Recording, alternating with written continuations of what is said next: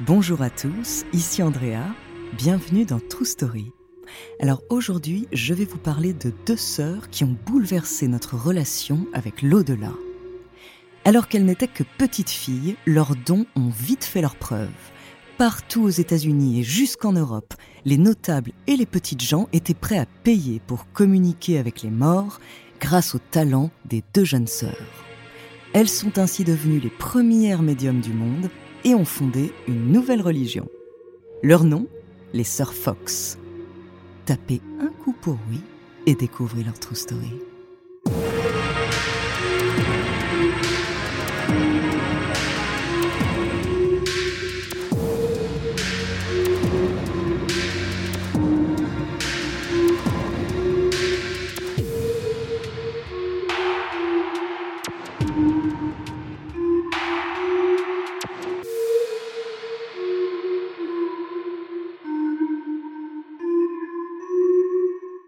Mais avant de commencer à vous raconter cette histoire extraordinaire, laissez-moi vous présenter notre partenaire.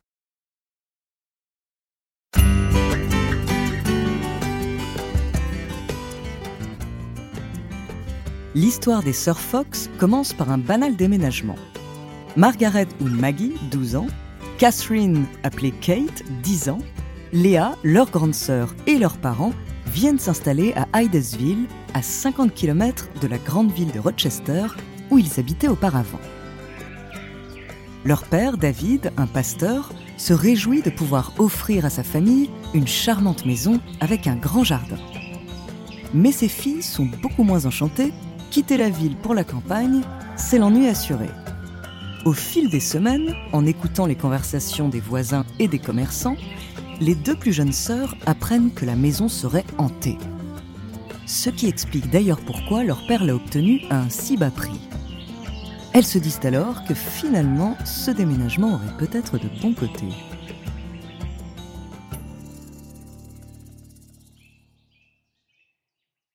Dans les jours qui suivent, elles affirment sentir des courants d'air, des mains glacées qui les touchent, ou même que les meubles ont bougé tout seuls. Elles accusent un certain Mr. Splitfoot, pied fendu en anglais, comme les sabots du diable. Leurs parents ne portent pas trop attention à ces plaintes, qui ressemblent plutôt à des mauvais rêves d'enfants. Pourtant, les événements de la nuit du 31 mars 1848 vont les forcer à prendre les choses au sérieux.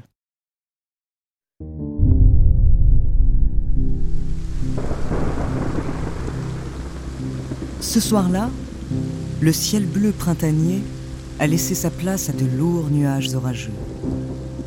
À la tombée de la nuit, le tonnerre se met à gronder. Mais un autre bruit perturbe Kate.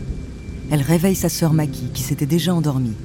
C'est un bruit sourd, comme un coup sur le mur de la chambre.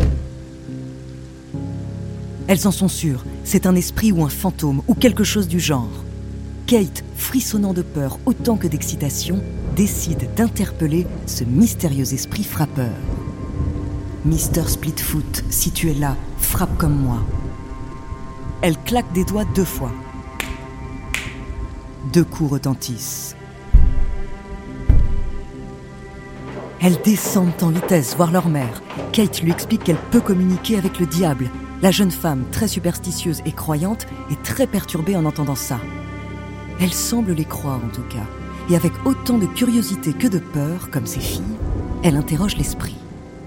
Elle lui demande s'il connaît l'âge de Kate et Maggie, ce à quoi il répond en frappant dix fois, puis douze fois. Puis elle lui demande combien elle a d'enfants. L'esprit frappe quatre fois. Est-ce qu'il se trompe? La mère repose la question. Combien a-t-elle d'enfants vivants? Le dernier des enfants Fox est effectivement mort à la naissance. Elles n'en reviennent pas.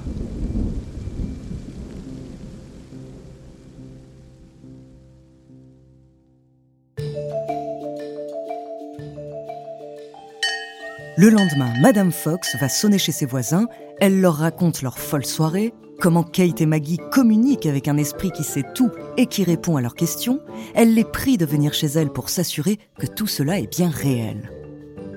À leur tour, les voisins transmettent leurs questions aux deux jeunes sœurs qui ont maintenant établi un code pour communiquer avec Mr. Splitfoot. Esprit, es-tu là?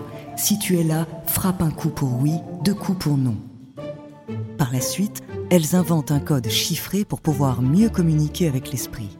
Ainsi, elles apprennent que leur interlocuteur fantôme s'appelle en fait Charles B. Rosna, il était colporteur et il avait cinq enfants.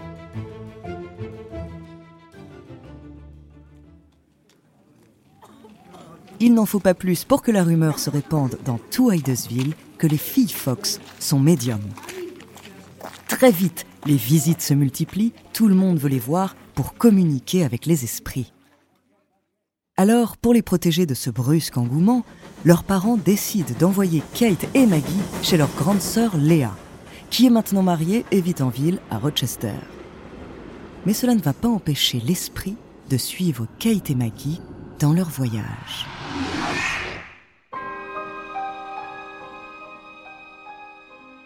Cette nouvelle étonnante arrive aux oreilles d'un couple d'amis des Fox qui invitent les jeunes filles chez eux pour qu'elles leur fassent une démonstration de leur pouvoir. Épatés par cette manière inédite de communiquer avec l'au-delà, ils se chargent de faire la pub des deux prodiges au sein de toute leur paroisse. Kate et Maggie vont même donner une représentation de leur talent sur la grande scène du Corinthian Hall de Rochester, fraîchement construit. Les places sont payantes, mais le soir de la représentation, la salle est comble. Les coups des esprits retentissent dans toute la salle pour répondre aux deux jeunes médiums. Les spectateurs sont en extase. Ils viennent de vivre un moment historique, la première manifestation publique de spiritisme. La carrière de médium des deux sœurs Fox est lancée. Léa, leur grande sœur, va se charger d'assurer la promotion des talents de ses sœurs. Cependant, s'il y a une chose à savoir sur Léa, leur aînée de plus de 10 ans, c'est qu'elle est ambitieuse, très ambitieuse, ou vénale, diraient certains. Pour elle, le nouveau talent de Kate et Maggie est donc une merveilleuse occasion de monter une fructueuse affaire.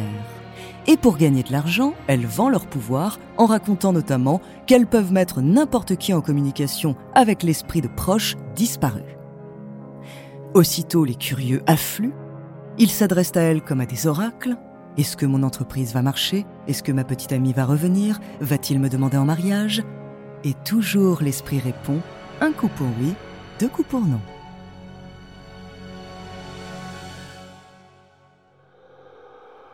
La vague du spiritisme va déferler sur tous les États-Unis. En 1852, on compte environ 3 millions d'adeptes. Les personnes qui s'autoproclament médiums se multiplient et des revues spécialisées se lancent. Le mouvement va même gagner l'Europe. Il attise notamment la curiosité d'intellectuels, de notables, parmi lesquels on trouve quelques noms très connus Victor Hugo, Arthur Conan Doyle, George Sand et Alexandre Dumas. C'est la grande tendance dans les hautes sphères d'organiser des soirées pour communiquer avec les morts. Même la reine Victoria et Napoléon III en organisent. Mais alors que certains s'évertuent à prouver la véracité de ces phénomènes paranormaux, d'autres n'y croient pas et entendent bien démontrer que tout cela n'est qu'une vaste supercherie ou bien une insulte à la religion. Et bien sûr, Kate et Mackie vont en faire les frais on dit de plus en plus qu'elles ne sont que des escrocs. Elles produiraient elles-mêmes les fameux coups. La théorie qui court le plus est celle des craquements d'os. On raconte qu'elles arrivent à faire craquer leurs orteils si fort que cela peut s'entendre dans toute une salle. Cette explication peut paraître saugrenue, pourtant l'enquête d'un médecin dans les années 1850 montre bien que les bruits viennent toujours de sous leurs pieds ou sous leur robe. Un autre chercheur, Charles Clayton Page, spécialisé en psychomancie, la divination par les âmes des défunts, va même fabriquer un appareil simulant le même bruit et si petit qu'il peut être caché sous une robe, une vraie prouesse technique pour l'époque. Un deuxième coup dur arrive en 1857 pour les sœurs Fox. Le Boston Courier a lancé un concours avec une récompense de 500 dollars pour tous les médiums capables de prouver leurs dons paranormaux. Kate et Maggie s'inscrivent, mais elles échouent devant le jury de professeurs d'Harvard, qui pensent d'ailleurs eux aussi que les deux usurpatrices produisent elles-mêmes les bruits? Suite à cette déconvenue, leur crédibilité est de plus en plus fragile. Maggie, venant de perdre l'homme qu'elle avait épousé quelques années auparavant, décide de mettre son activité en pause. Kate, elle, toujours aussi déterminée, part s'installer en Angleterre où le spiritisme est toujours aussi populaire. Elle se marie à son tour et elle va regagner en confiance grâce à un scientifique qui la prend comme sujet d'étude et conclut que ses pouvoirs paranormaux sont tout à fait réels. Maggie finit par rejoindre sa sœur en Europe. Elles vivent paisiblement durant les années 1860. Malheureusement, le mari de Kate meurt en 1870. Elles décident alors de rentrer ensemble aux États-Unis, près de leur famille. Et c'est finalement le FBI lui-même qui va achever leur carrière. De 1884 à 1887, de nombreuses enquêtes sur les médiums sont menées afin de démasquer les trop nombreux escrocs qui pullulent depuis des années. Cette fois, impossible de dissimuler leur tour de passe-passe. Et devinez quoi? Cette histoire de craquement d'os est totalement vraie. Mais elles vont tout de même essayer de tirer profit de cette révélation. En octobre 1888, Kate et Maggie Fox vont dévoiler sur scène à New York tous leurs stratagèmes. D'abord, dans l'ancienne maison de Hydesville, elles avaient attaché une pomme au plafond grâce à un fil qui, en la laissant tomber, produisait le fameux bruit sourd. Elles ont également inventé l'histoire du colporteur, à partir d'histoires qu'elles avaient entendues, pour ne pas faire trop peur à leur mère, très crédule. Plus tard, elles ont découvert comment faire craquer leurs os grâce à une technique de contrôle musculaire. Suite à leur dernier spectacle, elles vendent aussi leur histoire à la presse. Mais après cela, plus rien. Elles tombent toutes les deux dans la pauvreté. Maggie essaiera de revenir sur ses aveux, mais trop tard, c'en est fini de leur crédibilité. Et d'autres médiums bien plus impressionnants ont pris la place. Elles s'éteindront toutes les deux en 1892. Reste qu'à partir d'une petite histoire de fantômes qu'elles ont racontée pour se faire peur, l'air de rien, les sœurs Fox ont créé un mouvement religieux qui aujourd'hui encore compte autant d'adeptes que de fervents contestataires.